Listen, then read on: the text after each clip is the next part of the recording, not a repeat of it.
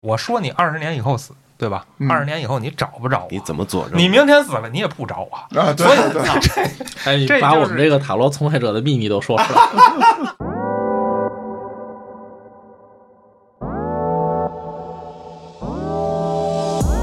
其中一张呢是一个应该是个骑士拿一大宝剑，哎呀，大宝剑，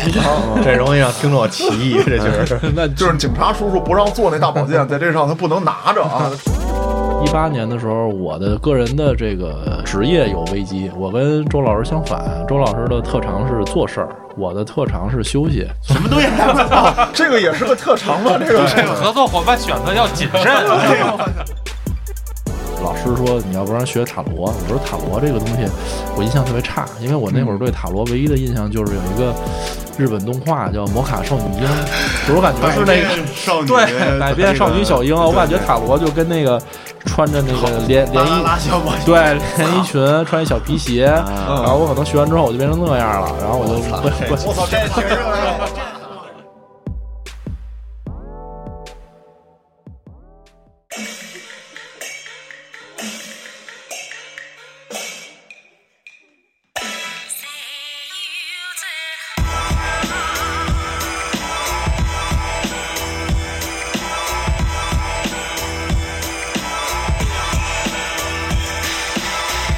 欢迎大家收听《话里有话》，喜欢听哥儿几个聊天的，可以从微信公众号中搜索“后端组”，里面有小编的联系方式，您可以通过小编加入我们的微信群与我们聊天互动。我是主播嘉哥， 我是小黑黑，我说老安，我是塔罗师刘哲，朴素塔罗的创始人之一。大家好，我也是另一个创始人周辽。再次欢迎两位老师啊！嗯，又来了，哎，因为这个塔罗这事儿啊，值得聊的太多了，是咱一期节目装不下。通过上次聊啊，这次来其实我有几个新的好奇点啊。先说第一个，嗯就是两位怎么走上这条路的啊，对，这个周老师以前还是国企的，啊？那我先说吧，嗯就是我其实原来从呃零九年开始，一直到一七年吧，在那个中铁做了挺久的这种工程、铁路工程设计这块儿的工程制图啊之类的。好家然后，因为我家其实本身是铁路世家，就我爷爷是很早一批高级工程师，然后我这个父亲啊，我大伯啊，都是铁路系统的，包括我母亲也是，所以就是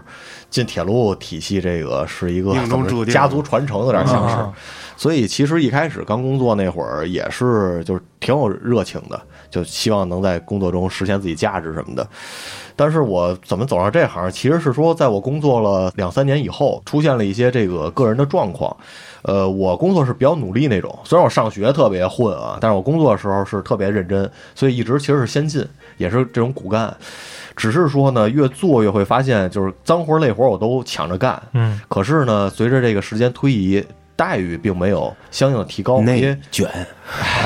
也不是，可能不善于这个官场上的，它可能跟那个行业有关操系作啊，它不是那种就是形式的行业，它没有那么多的空间哦，啊、呃然后所以就是干着干着就越发觉着不平衡了。可是你不平衡，那怎么办呢？你也得干。所以那会儿我就是有一个方式，也是给自己排解。就我那会儿经常出国玩儿，哦，呃就去各种各样的国家，看各种各样的这种风景。那待遇还是不错的啊，呃，嗨，就是 还行吧，就是嗯怎么说还凑合。然后每年，其实后来我自己分析，就是出国玩的一诉求就是。呃在这儿我实现不了自己价值，对吧？那我出去，我收集更多的信息，我回来以后，每回回来以后就给别人讲，给别人分享。其实还是希望说，让别人认可我，看到我的价值。所以那会儿就到了一五年左右的时候，就这个状态有点严重到，就是渴望别人的认可，已经给我带来了一种精神方面的影响。就那会儿我老感觉有人在监视我，就啊我必须时时刻刻都得做一个好人，哦啊一个标兵，一个纯粹的人。就不能卸下自己，不能卸下自己啊，高标准严格要求自哎多己。累啊！对，然后那会儿就已经严重到什么程度呢？我那个卧室里有一小熊，啊我只要一回家，比如有时候男孩儿他们看看点毛片儿什么的，我老感觉那他们熊监视我。 啊，一个玩具熊是吧？哦对，一玩具熊，我就给它扭过去。但是呢，就是我觉得扭一，他还在看我，就那会儿就精神压力有点挺大的了。其实他那摄像头是在后脑勺，哎， 嗨我没想到，就是，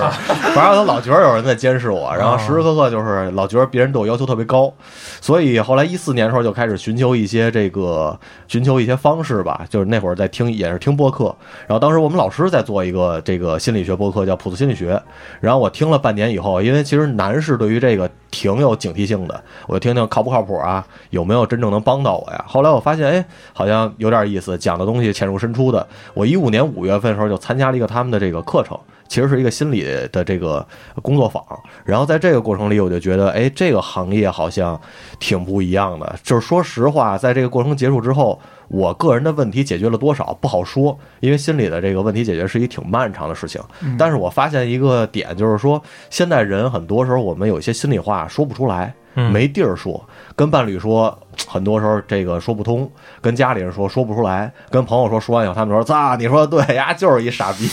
你也没有办法解决这问题，就是总之有一个心理的这个点触碰不到。但在那个环境里，我会发现有一个很难得的地方，就是有一个专业的人会倾听你，然后引导你去了解自己。同时呢，也是一个真正能让你表达自己的机会。我觉得这个非常难得。我就问我老师说怎么做这行，其实我老师就给我画了一个三到五年的规划。然后呢，就是接上一期，就是我在学这行的过程中，我老师也教塔罗，我就也学了塔罗，同时开始应用和使用它，然后慢慢就开始呃学习和走这条路。到一七年七月份的时候辞的职，开始全职从事这个心理咨询，包括说是呃培训类的这个行业。那是不是就是说你在这行业里，一七年的时候已经做的不错了，或者说呃有些成绩，要不你们家人不得给你咔嚓了吗？这怎么说呢？这个可能跟我自己的一个方式有关吧。啊我在学习这个过程中，其实其实个人的成长挺多的，就是从。家里同不同意辞职这件事儿来说，一般对于很多孩子来说，你想做一件事儿，其实他们就是包括我自己，都希望家里人能理解你和无条件的支持你。但是很少有人说会去真正考虑说家里人的感受，因为他们是那个年代的，他们的那个思路肯定很难跟你这个时代的诉求对接。所以，其实在我学习的过程中呢，我就是开始慢慢的说去了解到他们怎么想的，我就慢慢给他们煽风点火。每天回家就说呗，我说国企不行了，这行业真的要完蛋了。这也是使用了心理学的战术呃。其实也是，就是 暗示也是共情嘛，也是换位思考嘛。然后其实一开始家里肯定说：“操，你别老找别的人原因，嗯你也看自己。”但是你经不住日积月累的这天个天腐说，蚀啊，对嗯吧？我一直说了两年多，真到我辞职那天，嗯我回家说：“我说我这个辞职了。”我一点我父母一句话都没说，说啊，知道了，哎呦就是他已经潜移默化的、慢慢的被影响到了。啊，而且我也是，其实说白了就是父母都是希望你能够好嘛。那我真正是说，在辞职以后就很努力的在从事这个行业，就也能养活自己。嗯，那他们就也不会说有很多反对声音了。说实话，到现在为止，我爸妈也不太清楚我是做什么的， 就这解释很困难。就只知道挺忙的。 那周老师，你这样啊，这个节目做完之后，你给我出一个手册，就关于你怎么离职啊， 怎么给家里洗脑这 个。啊，嘉哥已经动心了，对可以具体回去跟家 嫂听听可以心理具体聊一聊，暗示可以具体聊一聊。哎对对对啊哎，那这个刘老师呢？呃我其实跟这个周老师路数有点儿有像的地方，也有不像的地方。我其实也是上我们老师的课，但是有一个区别是我一四我一四年上的课，我比他早。上完之后，当时是做的我跟我爸的关系的事儿，看了一下，看完之后我就有一个收获，就是我也挺傻逼的在这个事儿里边嗯儿， 然后就好了。就回去之后，就是我看我爸就嗯，就是能一个稍微客观点儿的态度，能聊了就就是对。呃，也不是能聊了，就是可能还是聊不了。但是我就知道这里边我其实问题也挺大的， 嗯，我就不跟他犟了。有、哦有事儿我就要不就是投降，要不就跑。然后就是找到方式了就是他其实没有一个特别特别就是翻天覆地的变化，但是我能应付这事儿了，这个收获就非常大了。嗯我就不理我们老师了，因为我花了 钱，我是消费者，对吧？嗯我我听你们节目，我消费了，消完费之后，然后这事儿解决了，你没了，我对就没用了，我就学学完了就这完了就是那呗。拉黑系列， 对，就是他他把我问题解决了，然后。到一八年的时候，一八年的时候，我的个人的这个职业有危机。我跟周老师相反，周老师的特长是做事儿，我的特长是休息。什么东西？我 操！不是这个，这个也是个特长吧？这个这个哎合作伙伴选的要谨慎，啊这是一很难得的品质。对，是就是我后来才发现，我的一个特长其实是偷懒儿，因为偷懒儿其实要它背后有一个特质，就是你得看清楚一件事儿，比如说我眼前有五件事儿，哪件事儿重要，我能特别快的看清楚这些事儿，能知道哪个重要哪个不重要。但是这个。这个特质在一个内卷的公司吧， 就是、都躺着不哦重要太适合操我就躺着就完了。 对吧？就不太适合。就比嗯如说有一些重要的事儿，人家觉得不重要，或者说，呃，人家觉得重要的事儿，你觉得不重要，就是它有分歧。然后干着干着发现，我这去个大地吧我这个我这个特质可能除了当老板没有什么别的啊路，就是 除了除了去去去做一些自己能主导的事儿，因为呃别人主导的事儿，你发挥这个特质就挺容易出现问题的。对。然后后来我就去上了个课，之后这个老师说你要不然学塔罗，我说塔罗这个东西我印象特别差，因为我那会儿对塔罗唯一的印象就是有一个日本动画叫《魔卡少女樱》，就是我感觉是那 百个。变少女， 对，百变少女小樱，我感觉对塔罗就跟那个穿着那个连连巴啦衣啦小魔对，连衣裙，穿一小皮鞋，啊然后我可能学完之后我就变成那样了，然后我就不不我操， 这挺热闹的。后来你们老师跟你说，就是不用非穿成那样，就是说 也能你就接受了。也能用。啊，原来是这么把你销售来的， 没有，说不用 穿洛丽塔 是吧？ 我当时就觉得我要进这行儿，我就跟着老师了，我相当于把这个学费当成送礼就送了。但我没想到这个技能对我是帮助最大的，因为它其实是一个作为咨询师成长的一个特别特别好的一个跳板。怎么说呢？就是因为来访者对于心理咨询师来说，他往往都是他的状态会情绪比较大，嗯，他就是允许自己有状态。第二是他会对咨询师的那个期待非常哦高。哎，对对对对，有很多来访者就是觉得我做心理咨询，你不光要把我的状态调整好，你可能我后半生你都得给我解、嗯给我解弄好了对对对，把我调顺了，可能才可以。这个刘老师说，这个作为一个用户来讲，我有这样的心态，说今天我花钱去了，你就得把这事儿给我办了。哎，对对 对，哪这有其那实么就一节课就办完了的事儿啊，这其实是对很多咨询师一个非常高的挑战。然后，但是塔罗师就没有这个问题，塔罗师就是很多这个来访者呢，就是对塔罗师的这个要求就相对于对咨询师来说，就是对咨询师那边是高的可怕，嗯，对塔罗师的要求是低的可怕，就是你呱啦呱啦说这半个小时，只要有一句话说的准，哎，这这这准准准准准，是它是这种，因为是带着一个游戏的心态去的，就跟我到网吧玩一盘其实差不多。就在我不懂塔罗牌的时候啊，我感觉就是这样一个一个状态。而且还有一点就是，你不信，你不是不信我，是那牌你抽的牌。对你要是不信，我就上来，我就是一心理咨询师，光拿嘴跟你聊，那你信不信都是我。你对我这个人就有一直观的，但是我要拿着牌，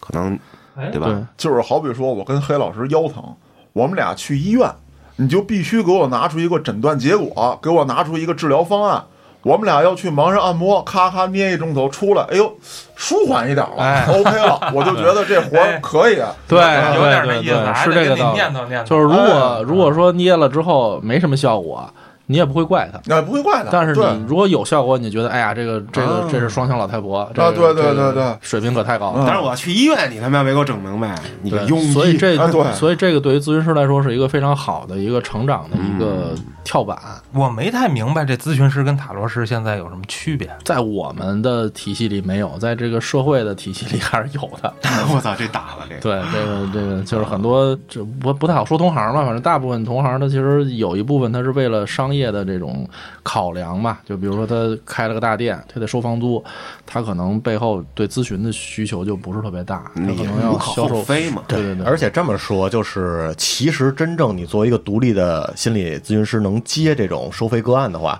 你的专业基础和这个培训其实量是得达到一定程度的。但是塔罗的话呢，它不需要那么多，当然你也别涉及太多专业的领域，你就解牌。因为解牌，它其实至少能做到一点，就是帮助对方看到至少一种新的可能性。嗯，其实这个作为一个如果没有牌，光是一个咨询师的话，你想达到这一个效果也不是那么容易。所以嗯塔罗它其实是给了一个 buff，或者说给了你一套技术，你就能够就是更轻松的去使用这个咨询方式。但是如果你想要做的深、做的好、做的专，就还回到那儿了肯定还得得学，还得做培训，还得精深。那这俩价位是不是不一样啊？也不一定啊，不一定。这个真不一定，就是这不一人定啊这塔罗师特有名儿，那他这个能你可以就是往贵餐饮上想，它有的啊菜它特别的好吃，但它不贵；有的菜特别难吃，它巨贵。啊一个是说产品本身，一个是说塔罗师自己定位，包括咨询师自己定位。我们遇到过很多很好的老师，定位很低；我们也遇到过一些胡逼的人，定位很高。哦对他这个就是没法确定的。这跟干啊纹身挺像的。还真是吧？我操！哎，反正是这种没有明确的玄行业的这啊种标准的，它其实都有这个问题。嗯，嗯，都相通，我觉得对啊嗯有比点如说我们自己己的品牌里，我们就会区分中级、初级、高级，但是社会上没有。对对对，嗯明白明白。然后学完了之后，我就开始做这个。我当时有一个考量，就是我这个收入能超过我的本职收入，我就可以不干了。然后还挺快就超过了，哦，就不干了。 那这个创业历程还挺顺利啊。是，还真就不是那么坎坷吧，还好吧。那是那后来你们俩是怎么相遇的？然后又开店的？我们俩是怎么？相识相知？ 对对对对对对啊！然后最后有了你们的结晶这家店啊。哦对，这个其实挺巧的，是在于哎你因们先为澄清一下，这这不是咱的捷径。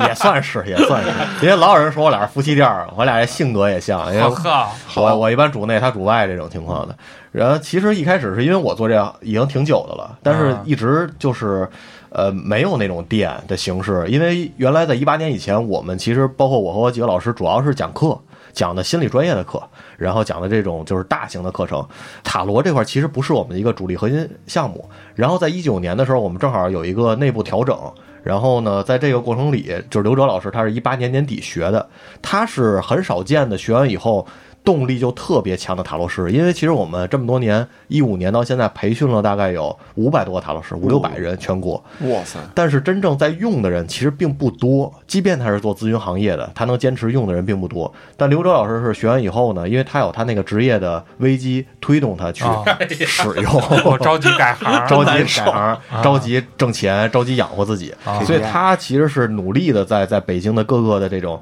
呃场地方合作呀，包括市集方面在开拓。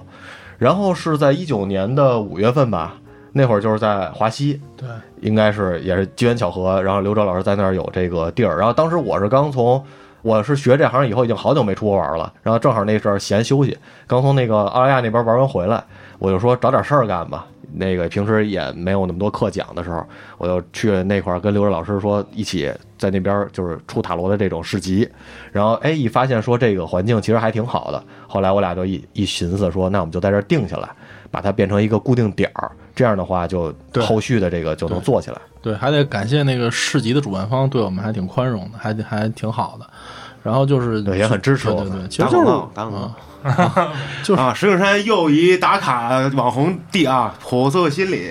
找一找啊，华西那儿不归石景山，那儿那不是海海 淀区，海淀哎干了这广告打歪了，嗯过了一圈路了，大哥操！啊，啊，继续，就是我觉得就是我们俩的特质好像还挺区别还挺大的。我就是喜欢外联，其实背后可能就是想通过这个连接资源自己省事儿。他就是喜欢做一些特别具体的，然后非常就是精深的钻研，应该是这个区别。对，哦，所以我俩一合作也很顺畅，就是我可能更多的是内部的一些，比如说搭建啊、培训啊之类的。当然，我们老师也其实也参与在里面，给我们很多的支持帮助。 因为然后我看这名字嘛，对跟你们老师当年那播客是一对对对一个对名字啊，对对，当年的对已经没了。现在他们也很少做了，呃啊，抢走了人家的 IP，那也可以推一下，是吧？啊，朴素心理，主体我们公司还是朴素心理，对，嗯哎，等于是咱也能搜着这个节目是吧？能，其实有一百多期呢，只是说现在很少更新了。哦，对有那还兴趣能的听，有兴趣的啊朋友可以啊搜索，可以，可以，对对对哎，，说到这儿啊，我特想问一句，就是其朴素心理原因是什么？是因为像你们做的定义就是一个朴素的心理学吗？呃，这个其实得从我们老师他们那儿说起，就是他们刚开始做这和学这的时候呢，呃，有很多同学，然后其中我记得当时有一个东北老大哥跟他们说说，哎，你们这个讲的挺好的，特别接地气，你们自己讲的挺好，哎啊这得嘉哥说，你就别学了，就是你们这个整的挺有排面啊，能不能就是说咱们在这个各地区咱们铺一下？我小弟比较多，嗯行嘞，啊 嗯 就差不多是这意思吧。然后我们老师就想，因为其实传统中大家理解心理学都觉得是一种好多词儿，什么这潜意识啊那个原生家庭的，这本我那自我超没我，错超没错哎没错对，但很很难说这玩意儿跟我们的个人和我们现在的生活以及面临的实际问题有什么关系。嗯所以我们老师就说，哎，那我们既然有这个特质，我们就把自己所学的用一种，比如说普通的、简单的、接地气的方式嗯来传输。然后到我学的时候，我也很认可这个，包括像刘若老师，他后来我们一起干的时候，我们都很认可这个核心价值，就是说我们希望能够做一个这样的科普，或贴者地说是气点儿，嗯接地气的普及，让大家了解心理，明白？其实是能够帮助到我们每一个人的日常生活没错和这些细微的小事儿，而不是说一提到心理学，要不然是很玄、很高深莫测，一个眼神儿就能知道你怎么着了，是或者说就是很扯、很没用。嗯，我们希望给大家一个做一个科普，也是明白了，就是你们玩这个呢，不是像有的那书上写的什么。FBI 心理侦破什么之类啊微看表情 看你一个侦查对对对，啊看你书眼神太多 了， 就是我们不太喜欢用这种这种东西背书。我嗯有很多人做这是希望往往悬了走啊往逼格走。就是你越听不懂我，我越牛逼，对，你就越服我。对对对，啊我们很少讲这些时候会就是引很多的这个例子或者专业的东西，我们更希望说用大白话讲清楚到底咋回事儿，跟我们有什么关系。就老安，我听懂了，就是你到别的地儿咨询去，呱呱跟你说一堆，我操你懵逼，然后到这儿来就老安，你这事儿办忒傻逼，你就你就明白了吧？我跟我的心理咨询师老师啊，就是这么聊的。我说老师，您说这自我、超我、本我，我听不懂。您说这我听不懂，您能用大白话给我讲一遍吗？老师说能，但是这样对你不 好， 你得琢磨。退费知知道了太多对你不好，就是你现在知道太多不好，因为他知道我是急于求成去想知道更多，但是有可能他说的直白一点，我更好理解，进步更快。呃，是不是这个意思？我不太懂啊。有可能就是他顺嘴提了，但跟你个人的这对，跟个我现在来没说关系，没有太大对关。系。我觉得采取哪种方式跟受众有关系啊，就跟咱们的节目似的，嗯也不是说特别学术的，我请什么嘉宾，我必须把这行业一二三四五六七给你讲一课，咱那他等于妈这知期识收费了，知识付费一期五毛是吧？啊咱弄三十集吧。 咱就是想让大家轻松的哎了解一下各行各业的，嗯或就者是每个知道了就行。对每个人的故事嗯，他就是需求不一样。就是咱们的用户需求可能就是，哎，我下班的时候我放松一下，我坐在车上我听一听嗯，啊。但是有的人他可能就是要我要这两个小时我要认真的学一个什么东西，那你可能就不太适合听我们这个哎，对对对。啊。我觉得这跟用户的需求是相关的明白啊。那说到这儿啊，其实我想岔一个话题，嗯就是在录这期节目之前啊，刘老师把牌带来了。是刚开始呢，我们只是想欣赏一下，啊，说看看这画儿。哎，后来呢，发现这里面这画儿啊，哎，有我们特喜欢的，有我们讨厌的。这关键是没中文啊。呃，对，我们还是看不，我们承认我们没文化了就对，啊。那这样就是说呢，咱们以音频的形式带着大家，呃，大家尽量感觉就是帮我们分析分析我们这个牌，描述一下怎么回事儿。哎，那就嘉哥先来吧。行，刚才刘老师说呢，你选一张最喜欢的，选一张最不喜欢的。我呢有点难以抉择，我就选了两张特喜欢的，先一张一张说啊。其中一张呢是一个应该是个骑士，拿一大宝剑， 啊哎呀，大保健， 这容易让听众起疑，这就是 那就就是警察叔叔不让做那大宝剑，在这上他不能拿着啊，他肯定不是这种。 我给你们描述一遍啊，穿盔甲，然后戴这个红披风，骑大白马啊，手举一大宝剑，我嗯要去砍人的意思。嗯，然后第二张呢是骑着一白马，但这马是溜达呢啊，他没事儿他搁那儿溜达，马眼睛是红的。这个骑士呢是一个应该是叫叫叫死亡骑士吗？长一大骷髅脑袋，然后穿一黑盔甲，旁边这点人啊，有一个应该是国王戴一王冠，已经他妈死球的了，然后。另另外一人可能是个王后，闭着眼举一手，大哥别杀我， 你这什么解读啊，家然后这儿还有一个小丫头片子跟一小崽儿，然后 也也跪地上，大哥别杀我，就可能就这意思。啊，然后让老师给咱分析分析，啊这先这说是我你喜欢的啊牌，这这两是吧张是我喜欢的，啊，喜欢的牌往往在塔罗里边就是你希望达到的状态。嗯，呃，这张宝剑骑士呢，就是拿着大宝剑这骑士吧，它叫宝剑骑士。宝剑骑士就是代表非常多的头脑的活动，嗯，跟聪明或者说跟有特别有智慧相关。我操，我觉得这我就缺这个，哎，你需要这个，我需要这个你渴望，所以这个个可能代表什么呢？就是你是有智慧的，但你认为自己没智慧。哎，哎，哎你看看呦喂，这爱听没？哎爱听，爱听，哎，就是 就交钱吧，常常有一种算准了常常有一种感受，就是我没智慧，嗯但实际上真到用智慧的时候又用得了。嗯死神这张牌不是说是死亡，或者说它不是说是就代表不好，死亡其实是代表像春秋冬夏一样，它是一个不可逆的自然规律。我不知道你喜欢这个牌是喜欢哪个部分，如果是希望成为死神的，可能就是想掌控一些东西。我就是想给他们家脑袋瓜都干放屁， 啊干干就完了嗯那就背后可能就是很多东西觉得掌控不了就难受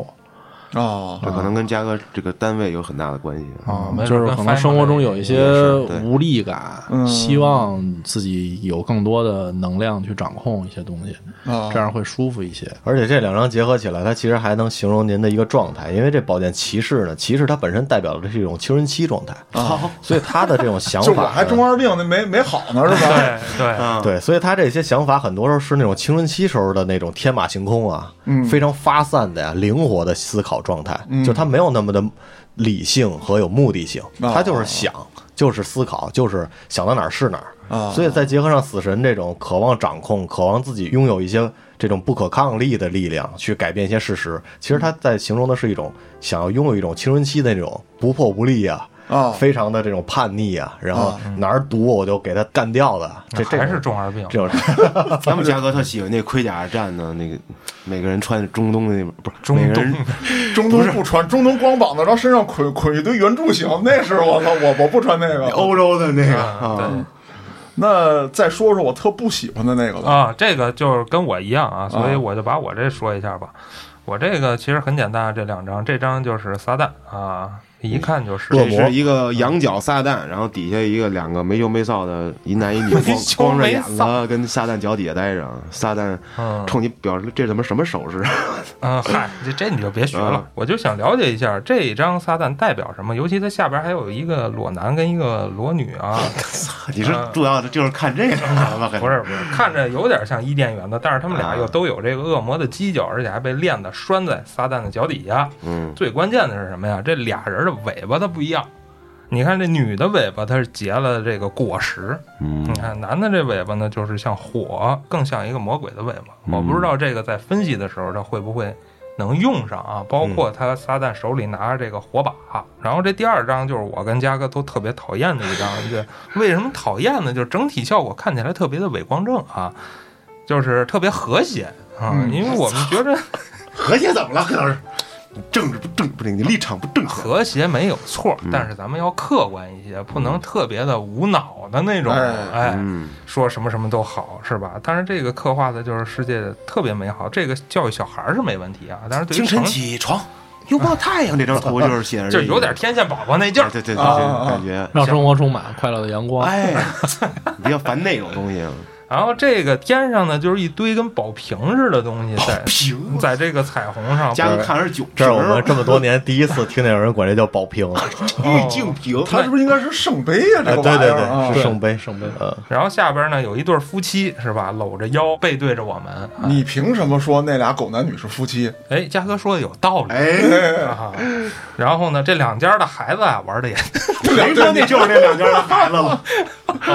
两家孩子玩的也特开心、啊， 两家的还是我操对，不是一家的。这俩应该都是小女孩儿啊，然后老师们看一眼，周老师来吧我，讲一个，啊，就是因为这撒旦这个这个形象也好，或者说这本身这十五号牌恶魔这张牌也好，它其实有一张对应的牌是塔罗里的这个六号，就是恋人牌。恋人牌里描绘的是亚当夏娃在伊甸园里的画面，哦，然后这个呢，其实就是呃天使变成了恶魔。但是这张牌其实特简单，就跟您讲的那个状态，它其实挺像的。恶魔牌它其实代表的是人的欲望，所以恶魔牌呢，代表着说我们如何看待我们自己的欲望。当你喜欢这张牌的时候，其实是说，咱们从唯心角来讲，就是说你非常的允许或者说是遵从自己内心的欲望。纵欲不不是，纵欲，黑老师哪有啥欲望啊？没他妈啥欲望，我感觉往往是能和自己欲望在一起待着的人，他看起来没什么欲望。啊！我操，那黑老师你深了，哦，无间道啊你！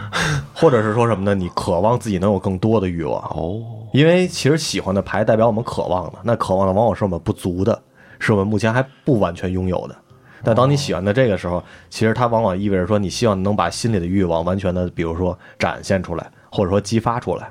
而这个你提到很细的，像这个男人、女人背后的这个元素，像男人身后这个是火焰，女人身后的这个其实是葡萄，但它们原型呢很好理解，就是女人身后其实是欲望树，就是咱们圣经里讲那个苹果树，而男人身后的是生命树或者叫智慧树。它其实，在男女之间描绘的是一种男人和女人在欲望和情感之中的状态。他在一开始讲的是说，女人在情感中呢更容易被欲望所迷惑，或者说更看重感受。嗯，就比如说女孩，其实，在谈恋爱的时候，很多时候我们会说，好像女孩标准特别多，但其实不是，她只要感觉一到了，她感觉一对了，什么都行，标准全没了。而男性背后的这个智慧树，它意味着说，男人在爱情里或者说在感情里呢，很容易相信自己的智慧和理性。嗯，这个大家也好理解。我们很多男生谈恋爱，就再被一个女孩迷得五迷三道了，他再喜欢一女孩，依然老爱装说：“哎，这我知道，这我明白，这我都清楚，你这个影响不了我。”老爱把控理性，他描绘的一种状态。而在恶魔牌里，这两个元素长到人的身上，意味着说人在成长的过程中更能接纳自己的这种本性或者说欲望本身了。他在寓意的是这个意思。火把还有的说吗？是不是跟那尾巴是一体的？就撒旦手里的这个火把呀，或者说火元素，它其实象征的寓意很多。很多时候，火元素它本身在塔罗里定义的，比如说是身体、能量，或者说行动力、创造力这部分。然后火焰在古老的这符号里呢，它又代表着希望、能量、创造力，所以它意味着说的欲望就会带来这种创造力和能量，它意味着这个意思。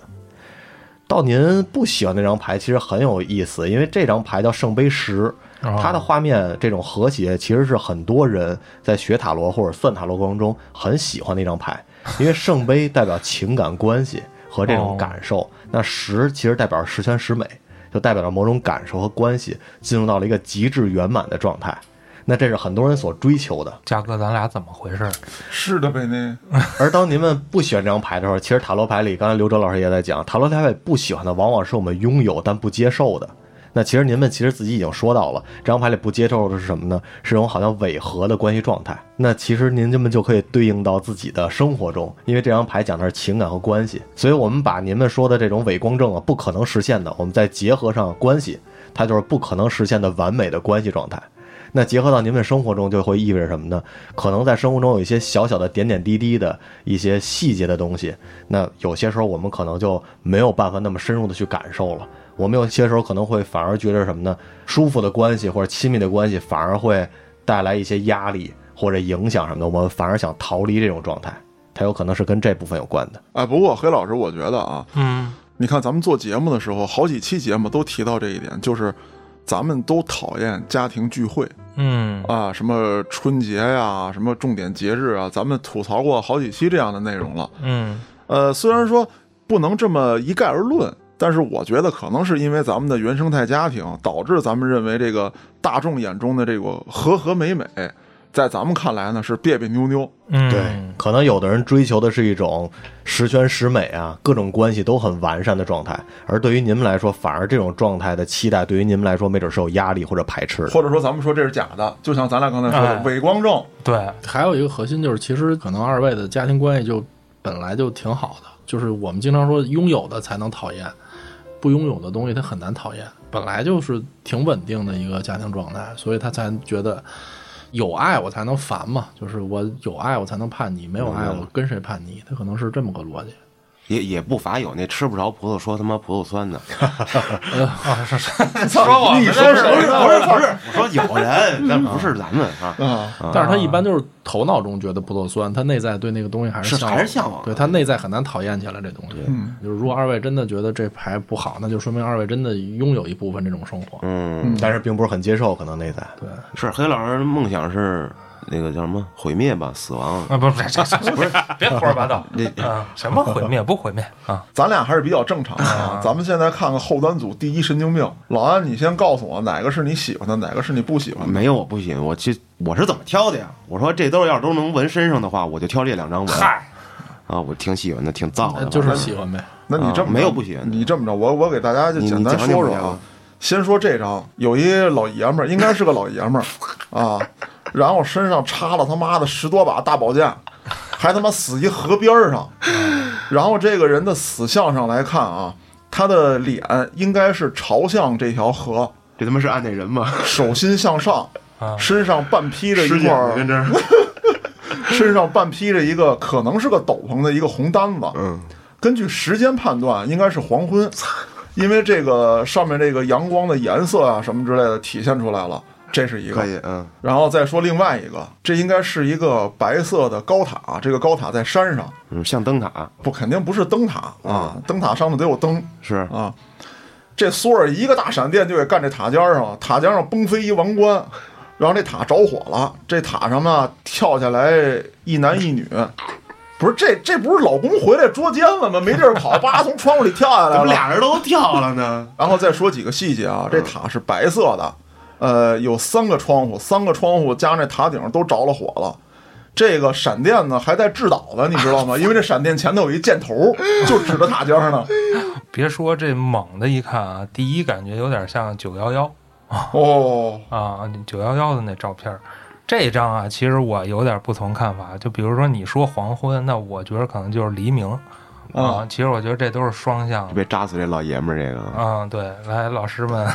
您说这其实也是塔罗的一个解读的很关键的点，是因为牌上的信息它其实客观上是同样的，但是每个人看到它不一样，联想出来的感受和想法是截然不同的。那这个我们每个人截然不同的这个看法和感受，是能够帮助我们了解自己的。他选的这个被扎死这个叫宝剑十，宝剑它其实刚才那个嘉哥抽到的是宝剑骑士嘛，宝剑跟想法头脑有关，就这宝是来了十个骑士攮他， 哎呀，哎呀，哎呀，哎呀！哇，他这其实就代表着说有太多的想法把这个人给定在这儿了，哦，所以他取决于是说什么呢？你是觉得他没死被定在这儿很痛苦，还是说他已经死了死透了？所以这张牌它其实代表着说想法把人搞死了。那从另一个角度来讲，想法把一个人搞死的时候，就有可能会重生，会有新的想法出现。我是觉得这老爷们儿死了，而他选的这个另一张叫高塔这个牌，其实在塔罗牌里挺有名儿的，因为它有一个背景故事，就是巴别塔的倒塌。哦，在咱们不讲这个故事啊，咱们讲这张牌，其实塔在塔罗里代表的也是头脑的这种意识性，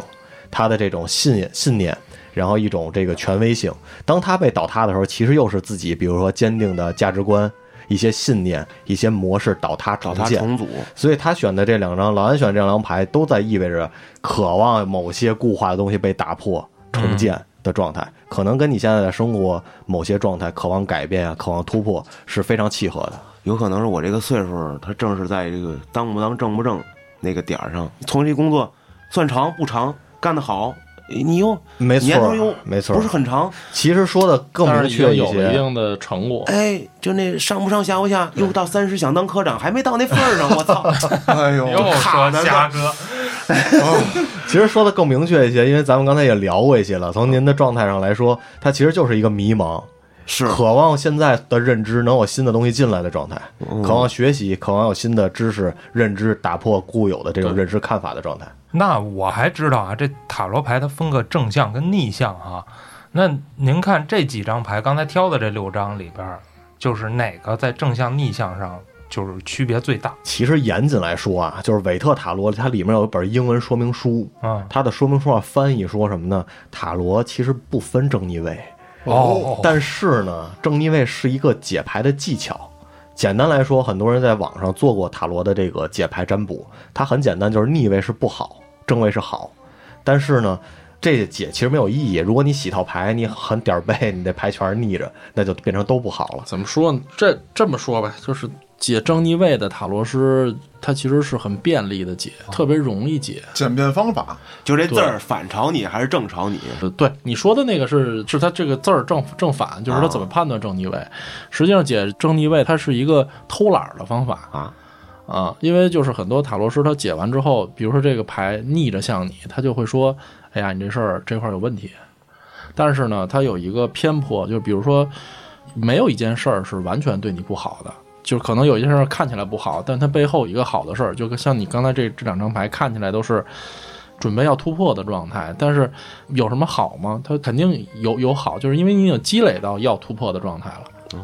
如果只解正逆位，或者说只解它那个正逆位里边的正位或者逆位，它其实是对一件事儿解读的一个缺失。明白了，就是它不全面。因为对其实我们要解读的是你的个体化的态度、状态、你的信息，而不是解读这张牌的好坏。牌的好坏其实没那么重要。就是放到这个人身上之后才有效果。没错，没错。对，然后有一些这个不太成熟的塔罗师，他会拿着逆位说事儿。然后你家有问题了，看见没有？对我得找我给你解决啊！对，哦，那我明白了，我觉得这意义不大了。为什么呢？就像刚才两位老师说的，说这牌你看起来虽然不好，但是它也有好的方面。嗯，说白了，这一张牌可以说是好，也可以说是不好，得看你的状态。对，所以正着逆着就没有意义啊。对，它是只是一种技巧。对因啊为其实逆位的解读技巧很多，有的人说什么过多过少啊，有的人说是你上个阶段没完成啊，其实都是一种技巧，就是拿牌啊说事儿而已。话术嘛，对哎，对，你看我这两张，不就是死了吗？死亡吗？这些毁灭，那置之死地而后生，你又可以往好了去理解向死而生啊，啊， 想突破，那好事儿就是已经积累了这么多，还挺好的。就是把过去傻逼的自己杀死之后，然后重生，哎老呃，安我别给你杀死，别杀死。 对吧？老嘉安哥，我嘉哥帮我解我读给你解读一下啊吧。操你看啊，我听听，哎，你看这个第一章这个让人囊死这个，他所有中箭的部位都是在背后，嗯你看见没有？嗯，这又代表什么呢？哎呦，我操，干我来了，我赶紧跑！哎，没跟对方硬刚，然后没跑过，为什么呢？因为那大保健骑士骑马的，哦哎，追上你啊，那当当就给你囊死了。哦，然后你看你这脑瓜子啊，你这个撅向大河的方向，就是你希望等待救赎，然后你望着天边的这个晚霞也好，朝霞也罢啊，你在等待着重生啊。可是呢，你看这个水面啊，特别平静。无风无浪，就是你重生个毛线，但没有希望啊！我说呃嘉哥，你歇会儿吧。不是，我觉得你啊，就是你刚才挑的这个宝剑骑士，嘉哥啊，不就是你杀的我 吗？他妈的，你还找了其他九个兄弟一块儿杀我，操！干啥呀？就是一哥不许动，必须是我，安旭别想上位，哎我操！我心里话被你是吧？发现是这意思了，我啊吧？操！操杀的就是我啊！嘉哥，别误导听众啊，这不能自己随便的开玩笑揣啊，测啊。我我是压根儿没学过，这是挺深的一门嗯学这问，还是得学啊得啊学，对，是是是，嗯，对，然后同时你那个想要杀死自己的念头儿真的别有。你之所以突破不了自己，就是老要杀死过去的自己。好，我老喜欢重生那种感觉，不，你这是一种逃避，是，就是我重新洗牌开始。啊你重新洗牌又是从一个初级阶段开始。对，所以你要想更精进、更高的位置，你需要在一条艰难的路上。它也不一定艰难。 我我老我老想的就是重新开始啊他。不艰难，干嘛杀死自己？ 他肯定是觉着这路不好走。嗯因为这个其实是一个挺有意思的事情，就是其实人的成长，它很多时候是一加一加一加一的。如果我们总是说这个一不好，把这个一去掉了，我们再有一个一的话，那其实就像刚才咱们说的，就那最终只有一个一。所以这也是很多人他面对一些问题，他总是改变不了的原因，是因为他就想把这个有问题的状态或者自己给弄没了。就像刚才刘老师之前说的那个，你现在有压力，所以才导致了你努力。你家里比如说看不上你，你就想证明给家里看，但是你跟家里关系就是不好。哎，你这个情绪是不好的情绪，但是导致你越干事儿越牛逼，到最后，那你说这事儿好不好？对，所以说又想重新洗牌，那没这压力了，那我可能这事儿干不成了。说白了吧，老安就是反正就你囊死他，我 操！呃，这不是， 咱正八经儿了。刚才说那是戏谈啊，咱说一正八经儿的，我不知道我分析的对不对。就老按你这个状态，就特像什么呀？像这个小孩儿学东西，老想重新开始。哎，我学画画，哎，不行，画画太难了，我可能不适合画画。操，我我学乐器，哎呦，乐器太难了，不行，我可能跟艺术不沾边儿。我操，我学体育，打球，就总是重新开始，总是重新开始。没有把一个东西一直的扛负着这份压力，面对着这份困难，突破它走下去。我觉得吧，嘉哥你说的我不太认可。我觉得这个东西应该更多是关系状态，并不是、嗯呃我个人，就是我可能想重新开始某段，啊，关系嗯或者是我的生活。但是你嘉哥你说的这个，我学东西啊，说实在的，我现在坚持某个事儿，坚持了挺长时只还是间一。个可以例子，啊还可只以嗯是一个例子，就指的不是学东西，就是老想从零开始，从零开始这个是状态，嗯就特别像小孩学东西嗯。嗯，对，对，小孩学东西有一最大的问题就是平静，啊。对，因为学什么都会遇到瓶颈。入门都很简很简单然后马上就会有一个瓶颈。对，对，啊，这个东西是很难扛过去的，但是嗯你扛过去了，你才算真正入了门了，后边才能继续的成长。嗯，嗯，有道理。把咱们这几个呀先放一边儿啊，是该玩的也玩完了。这个咱们得接着听两位老师聊他们的故事。这个店不是已经开起来了吗？嗯啊，二位也从事到行业当中了。那么入行之后，哎，有没有感觉到说这个危机，或者说呢，我们现有掌握的知识不够，我们需要更加的增进啊，以至于说有没有遇到说我操这事儿我要干不下去了的时候？我跟那个刘哲老师困境不太一样。其实我俩在开这店之前，我是一直在讲课嘛，所以就是开店以后呢，我可能面对更多的困境是在于专业降维了。就是说，其实塔罗咨询用不到我所有的这个哦，心理咨啊询呃，对，就是我的这个技术，然后等于说是它变成了一个挺简单的，更多的是一种浅咨询的方式，但是大众更容易接受。它更容易接受，但是。对于我自己的这个方面，啊就是它没有那么多的学习需求，更容易就让我觉着舒服和安逸下来了。哦，所以，但它其实是一个新的项目，没有它需要更多挑战性了这，个哎，就没有挑战性了。但其实对于创业这件事儿，对我是有挑战性的。可是，就等于说咨询行业这本身，我可能容易懈怠下来。所以有过一段状态，就是就干着干着跟那个什么似的，整天坐班儿似的，来这就哦给人做咨询。然后后来这个刘卓老师也好，我们的那个团队，我老师也好，就说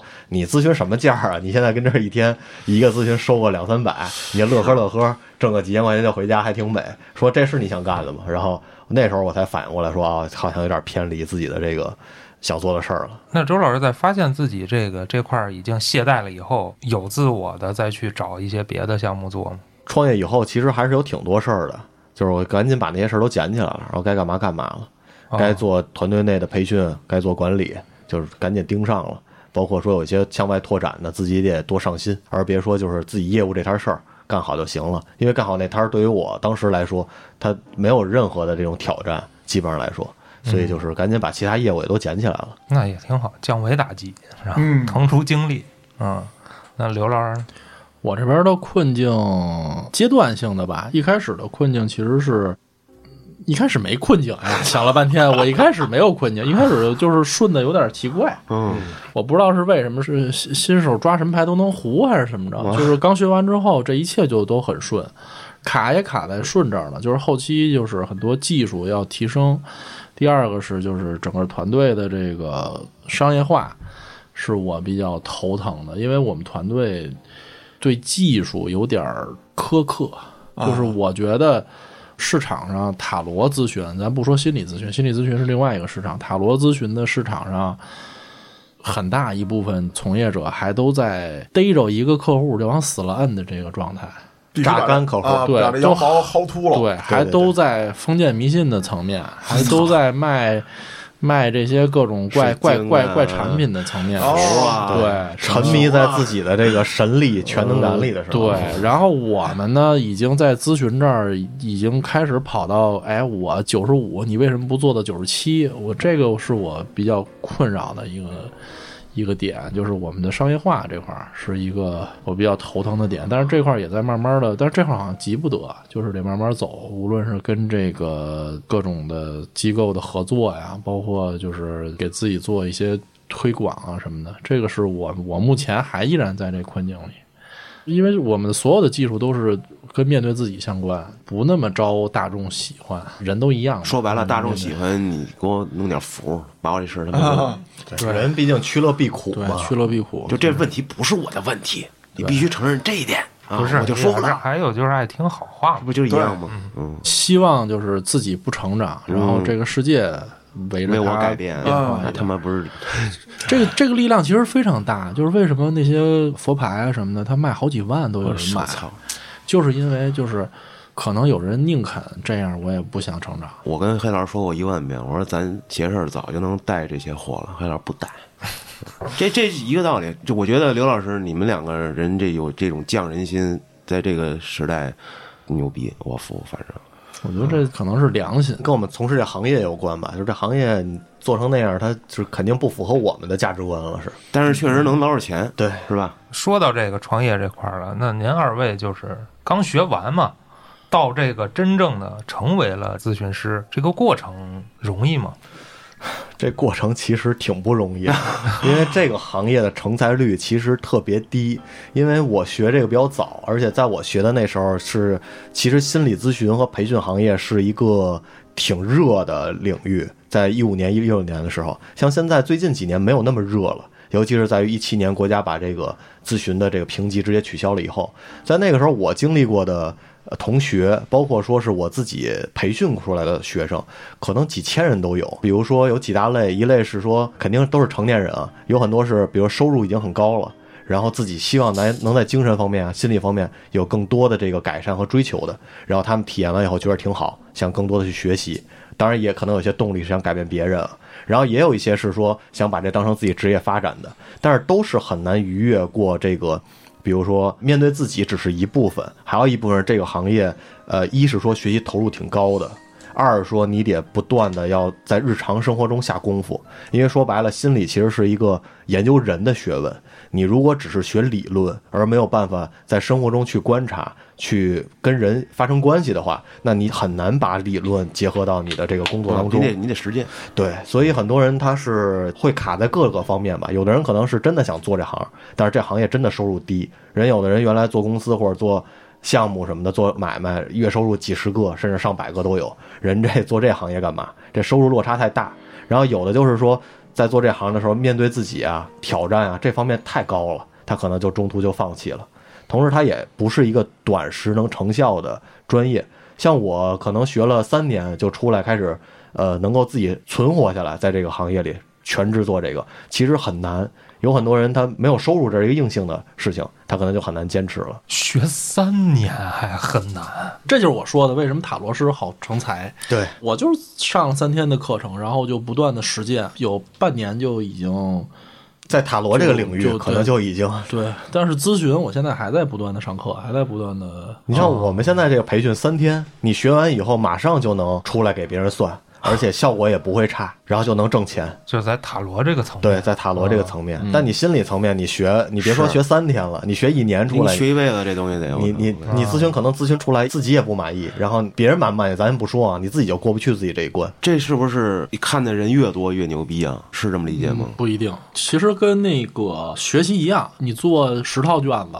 也不分析错题，那不是还一样吗？就是做咨询，其实更多的是要做个案的梳理。明白了，啊那肯定是见的人会越来越多，不一样的各种各样的那种。是其实这就跟咱们日常生活中一样，有的人活了一辈子，他的那认知还就那样。是但有的人他可能刚二十多岁，他的认知就你觉得这不是一个二十多岁人能有的这个思维模式或者什么的对，明白他是在于个人的。回到塔罗上嘛，我原来认为人的就是高级的人，往往都是非常犀利的人。在我家庭的那个影响下，就是认为这人如果他成功，他这人必须犀利，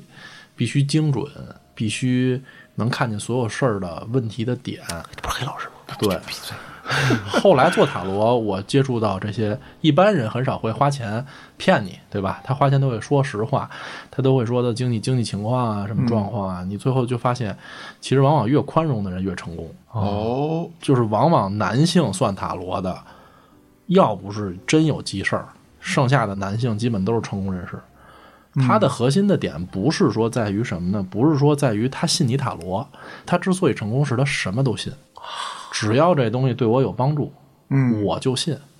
只要信了我就做，做了可以了，有了好的方式了，有了好的回馈了，我就继续在这条路上接着走。所以他的人生其实是成功人士的人生是充满失败的，但是他充满了不断的尝试，最后他可能二三十岁他就已经很棒了。试错，但往往看见一件事儿，先怀疑，哎，我看这水，我先怀疑这水是不是假的。然后这小卖部卖我这水挣了五毛还是七毛啊？这种人一辈子都没什么大戏。他们有很好的资源接收能力，他们更多的有点像咱们说那种资源导向和障碍导向的人生。尤其我们有些时候给这些就是成功人士做咨询，特别轻松。越成功越简单，因为成功人士他就是哪怕吸收一点点，他都觉得，哎呀，我这个事儿，这个这你给我的太多了。嗯同时，他还有一个点，他拿回去他就用，嗯，他一定做。对然后给这个， 哎呀，就是这怎么怎么说五羊呢？毛的吧？对对五羊对毛，对对对，给二百块钱得得出一个二十万的价值来。对对，他就说，你看你这事儿，你看我这，我现在一月挣四千，你我花了二百块钱咨询，你也不能让我一月挣两万。我说你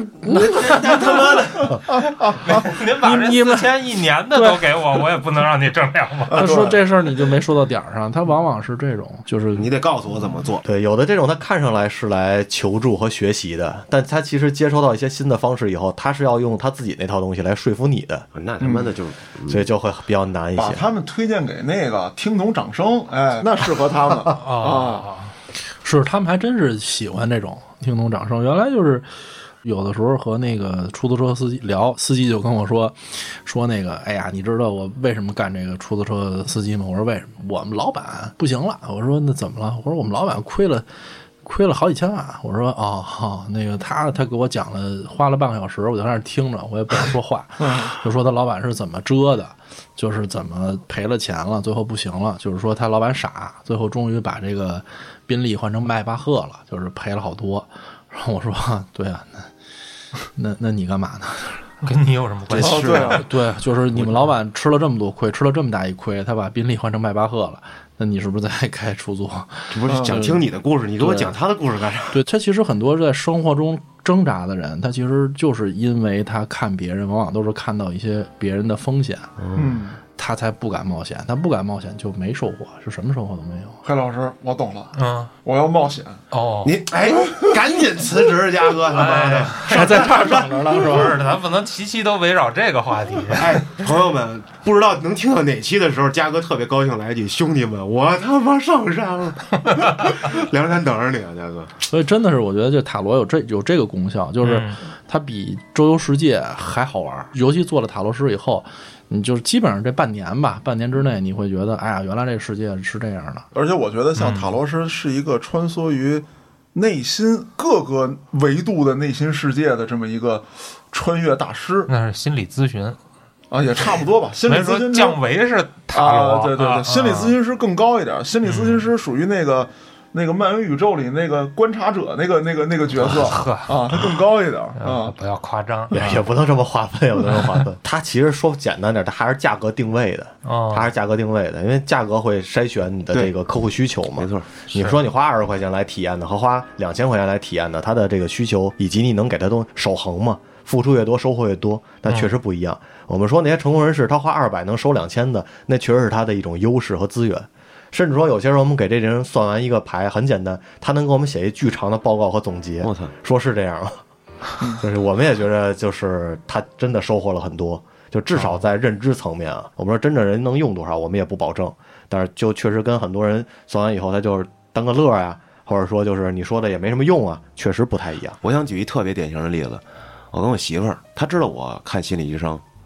呃，心理咨询师吧，别说心理医生，对我并不是说想把我的问题告诉她，你帮我解决，我就是想听你跟我说说这些事儿，然后我去吸取一些东西。虽然说可能平时用不着，但是我知道了，就会灌进我潜意识里，这是我认为我花这个钱得到这些用处。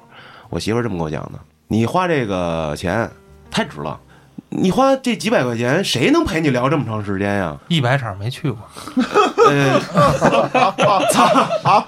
没他可能没赶上那时代，啊 他小。不是那么聊，他的意思是你花了这个钱，甭管得到啥知识，反正能有人陪你这么长时间说话，你就使劲的跟他说你的事儿，让他听就完了，你就把你的苦全吐出来，你就舒服。我现在你可别做心理咨询，对你来说一点用都没有，你不会听他跟你说任何，你就是逼逼。其实说白了，就是同样是一根火柴，这个火柴可能就是那位老师。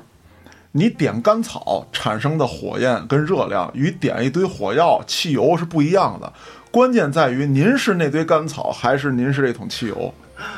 嗯，但是我觉得还是有可能心理引导的，就比如你媳妇儿其实是没做过，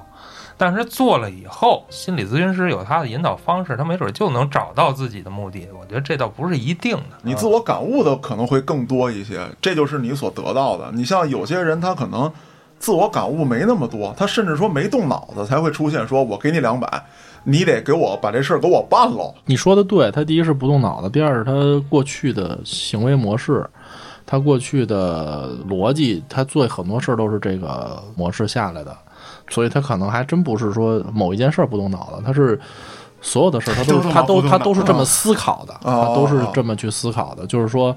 所有的事儿我都要有一个唯一的解决方案。就是听众们有很多，你们可能心里也是这样的。哎，我认为你们可以换一种方式，去多听一听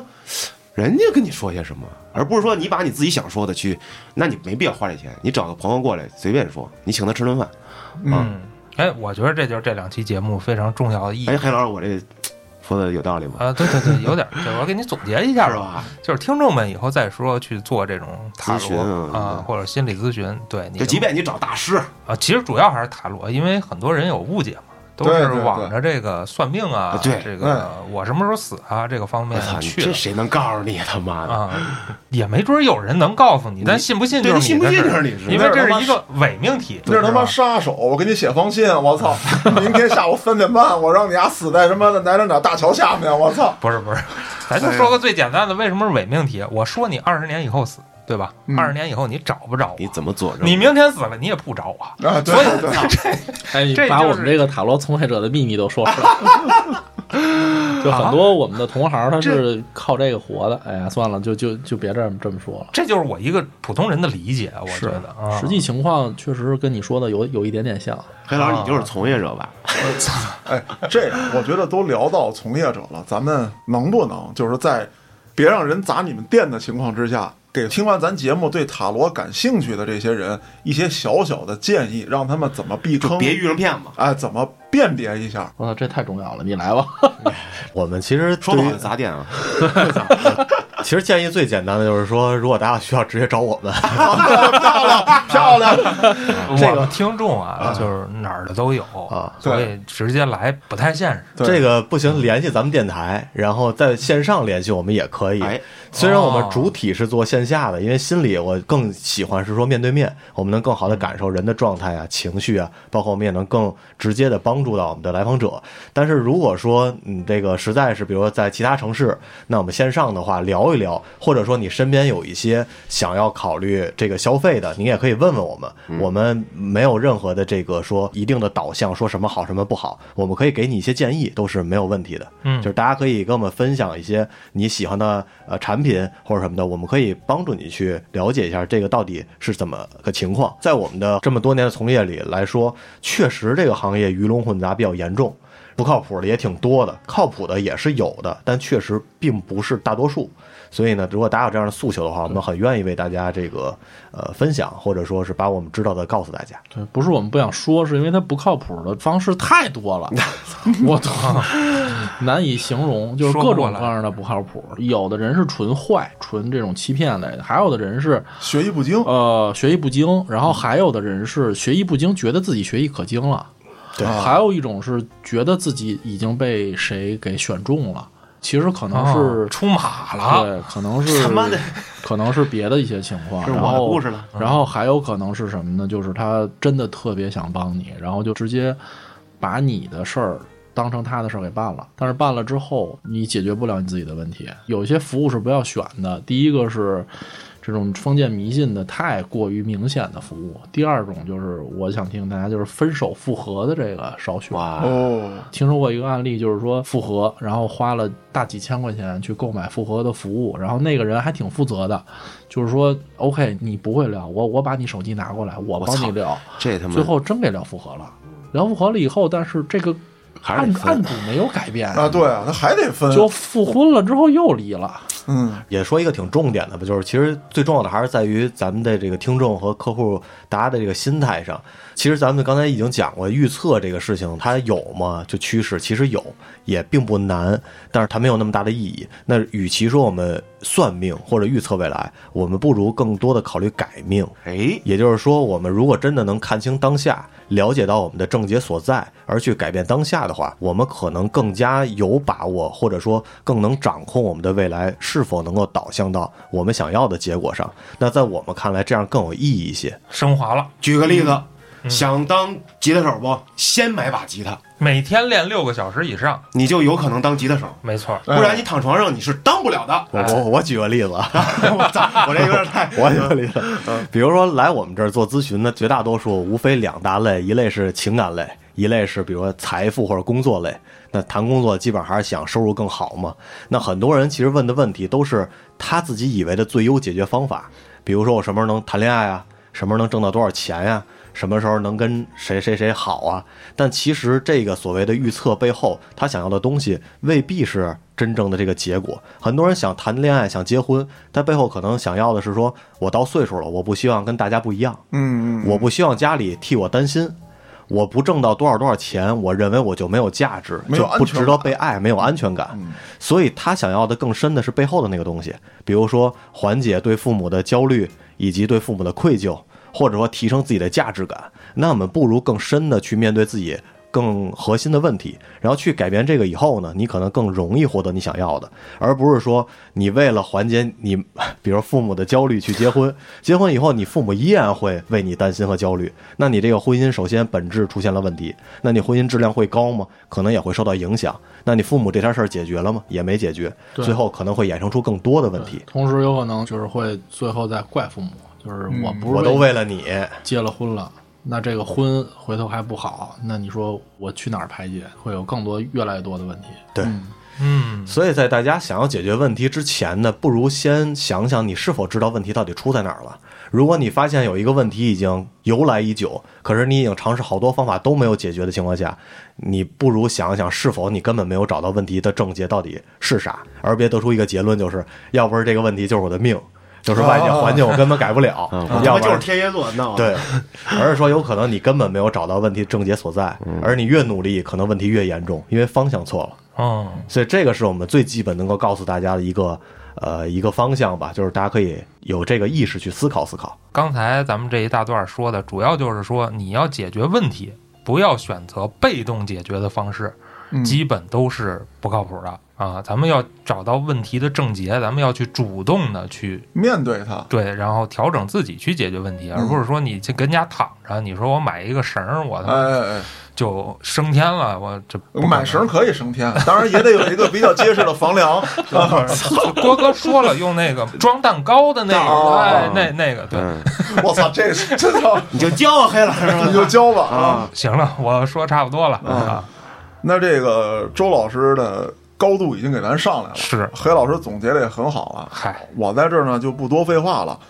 刚才节目里提到了，就是关于塔罗这方面啊有任何想咨询的，您可以在评论区留言，也可以加我们小编微信，通过小编啊联系到我们的周老师和刘老师。感谢您的收听，我是主播嘉哥，咱们下期再见。